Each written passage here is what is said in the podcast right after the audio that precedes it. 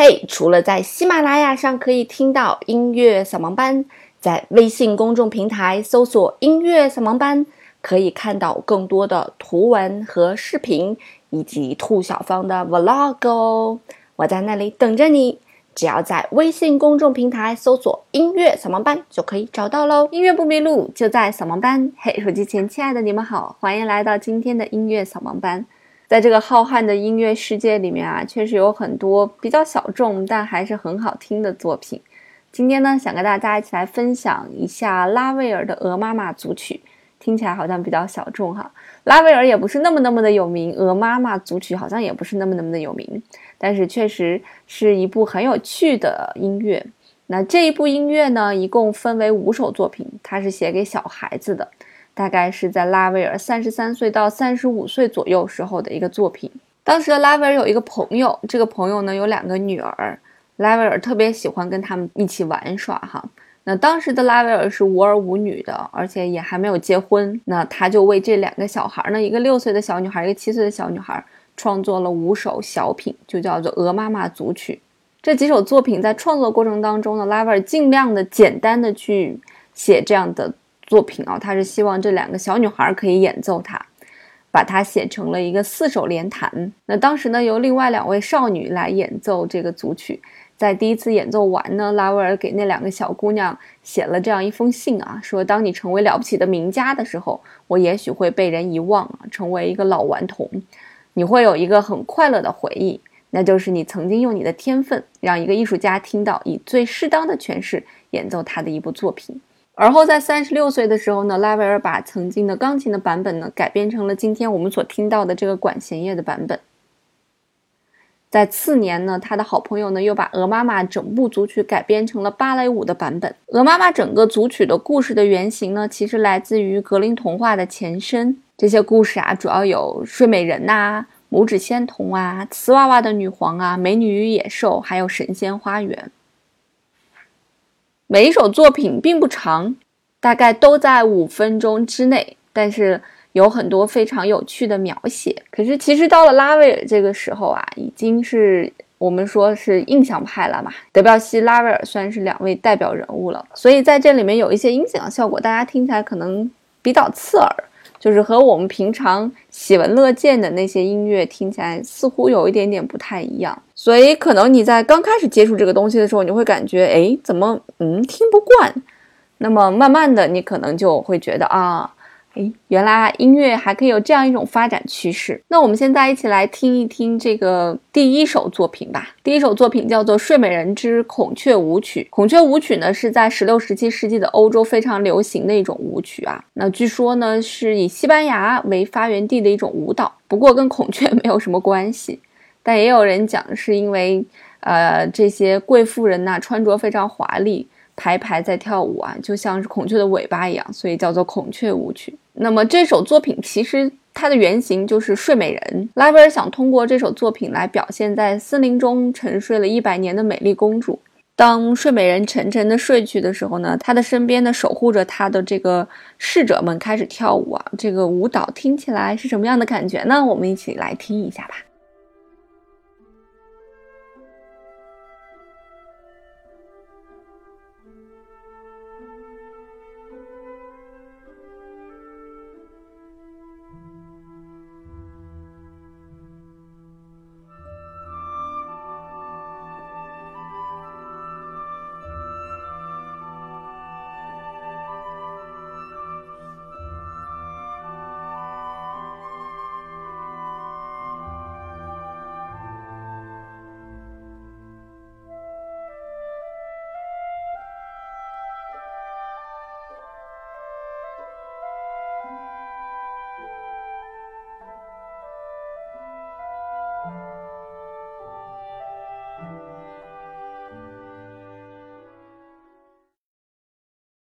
我们一般印象当中的舞曲都是欢快的哈，其实这首作品是在用这个舞蹈来表示一种忧伤。那么在音乐开始的时候呢，有长笛吹出来忧伤的旋律，另外一支长笛像是对打一样吹出来逆行的一个旋律啊，一个是上行下降，然后一个是下降上行的旋律。整个作品呢都非常非常的安静，那么第二首作品呢，叫做《大拇指》，也有叫做《大拇指 Tom》的，这首也是取自于童话集。它描写的是有几个这个父母啊，很穷困潦倒的父母，把他们的孩子呢带到森林当中，想把他们的孩子遗弃掉。汤姆这个小朋友呢，他为了找到归路，就在他的父亲带他到丛林中的时候呢，就一路撒下了面包屑。所以拉威尔在引文当中也写到说，汤姆在口袋里面偷偷藏了一片面包。一路把面包屑撒在了路上，他想靠着这些面包屑就可以找到回家的路了。但是当他要回家的时候，哪里都找不到面包屑了。原来小鸟把面包屑啊统统都吃光了。所以乐曲在开始的时候呢，是非常美丽的一幅景象。在音乐声中呢，会夹杂长笛呀、小提琴呀、单簧管啊，或者一些小鸟的尖叫声。那在钢琴的不同的肢体的演奏过程当中呢？也能够体现出我们的这个大拇指 Tom 他那种失落的心情，啊，有一种反差感在里面。我们一起来听一下吧。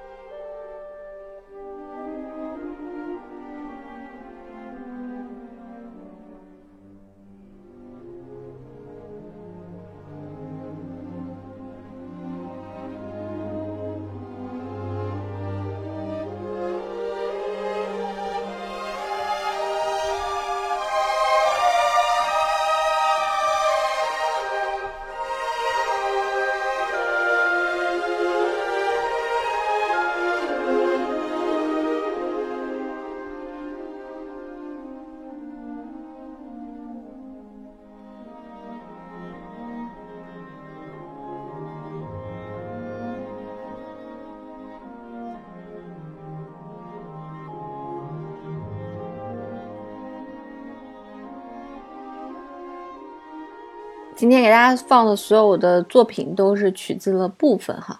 那么在另外一个专辑《一生必聆听的音乐》里面呢，有完整的作品。大家如果想听完整的作品，可以去那里面听。第三首作品呢，叫做《宝塔女王莱德洛娜》。这首作品呢，改编自法国的一位作家的故事，童话故事，叫做《小绿蛇》。那这个故事是说呢，美丽的小公主被施了魔法，变成了丑姑娘；小王子呢，变成了小绿蛇。他们必须到瓷娃娃王国才能变回来。那么拉威尔呢，也在其中引用了一段话啊：女皇帝一脱衣沐浴，瓷娃娃们立刻开始唱歌、弹奏乐器。他们手里面拿着胡桃壳做的竖琴、杏仁壳做的弦乐器，因为这个乐器啊要跟他们的身材一样大才可以。这首作品有非常浓重的这个东方的风味儿，因为其实早在拉威尔大概二十五六岁的时候，呃，第二次巴黎万国博览会上。那么拉威尔就听过中国的锣和木琴，那他就变成了我们的死忠粉啊，就像莫奈喜欢和服一样。所以在整个作品里面呢，都加入了非常浓重的这个五声音阶的色彩，听起来非常的东方，非常的中国。那么他也试图呢去模仿锣鼓和木琴的声音，我们一起来听一下吧。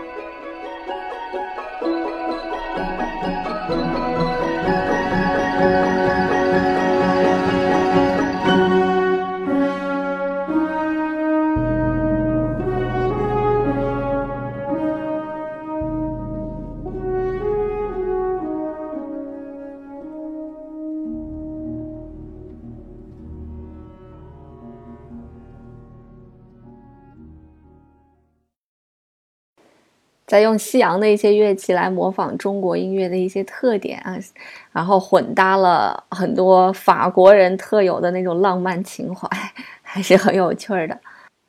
在印象派这个时期，很多大师不光是音乐方面的大师哈，整个艺术圈的很多大师都非常推崇咱们的东方美。啊，包括在德彪西，我们上次跟大家讲过的这个印象派当中所使用的全音阶，它和我们的五声音阶非常的相似，确实有一种中庸美在里面哈。那么下面要跟大家来一起分享的这首作品呢，应该是这五首作品里面最最著名的一首，这首作品就叫做《美女与野兽》。其实你会发现，每一套组曲里面最著名的那一首，一定是旋律最好听的那一首。当《鹅妈妈》组曲的第四首《美女与野兽》这个旋律响起的时候，你真的会觉得置身于童话世界当中。那既然是《美女与野兽》，当然就是大家熟悉的那个故事啦。啊，是一位被施了魔法变成野兽的王子呢，与一位公主这个纯真爱情的故事。里面呢，分别用单簧管的声音和粗壮的大管的声音，描写了美女和野兽的各种心情。啊，美女觉得我不觉得你丑啊，美女的心态很好。而野兽怀着一种比较纠结的心态啊，就非常喜欢公主，那要不要向她求婚？非常纠结的一种心态，所以两个人你一言我一语的在对话。当野兽鼓起勇气向公主求婚的时候，公主说不行，啊，拒绝了他。可是忽然野兽消失，在美女身边出现了一位英俊的王子，因为他的诅咒被解开了。所以我们先听到的这段旋律，其实就是公主的心情。我们而后听到的大管非常低沉的旋律，就是王子的心声。随后呢，两种乐器同时出现在不停的对话。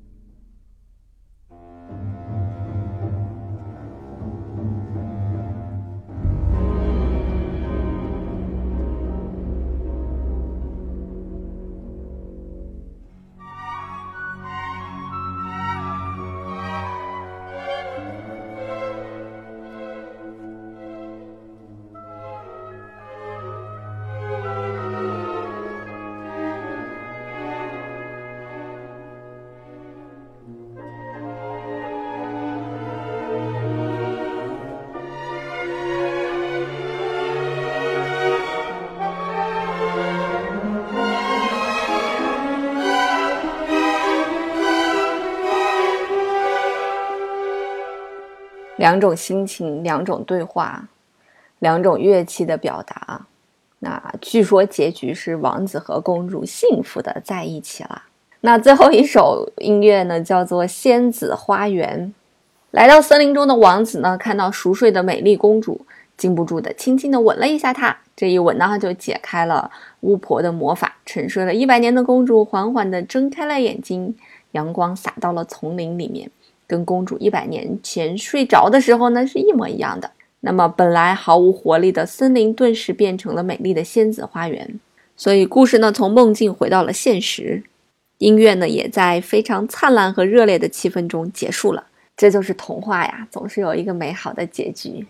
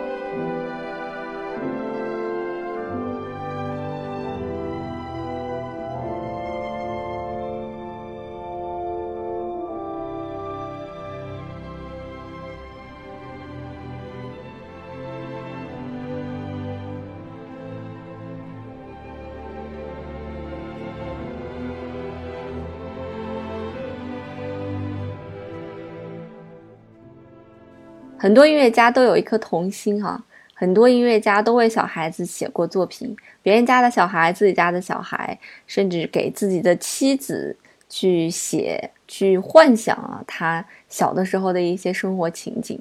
这些作品呢，普遍来讲比较简单，篇幅都比较小，也比较容易去上耳去听。当然，你也会发现，音乐到了不同的时期，其实它也是不停的在发展的。像巴赫、莫扎特式的那种好听，一直到拉威尔、德彪西的这种印象派的好听，可能刚开始我们在听的时候会觉得有一些不习惯，但是人耳对音乐的听觉度是可以培养的嘛。慢慢的，你就可以接受这种新鲜的音乐，甚至可以接受到更加更加先锋一点的，像勋伯格一样的音乐这种层次了。好了。音乐不迷路，就在扫盲班。那我们下周再见喽，拜拜。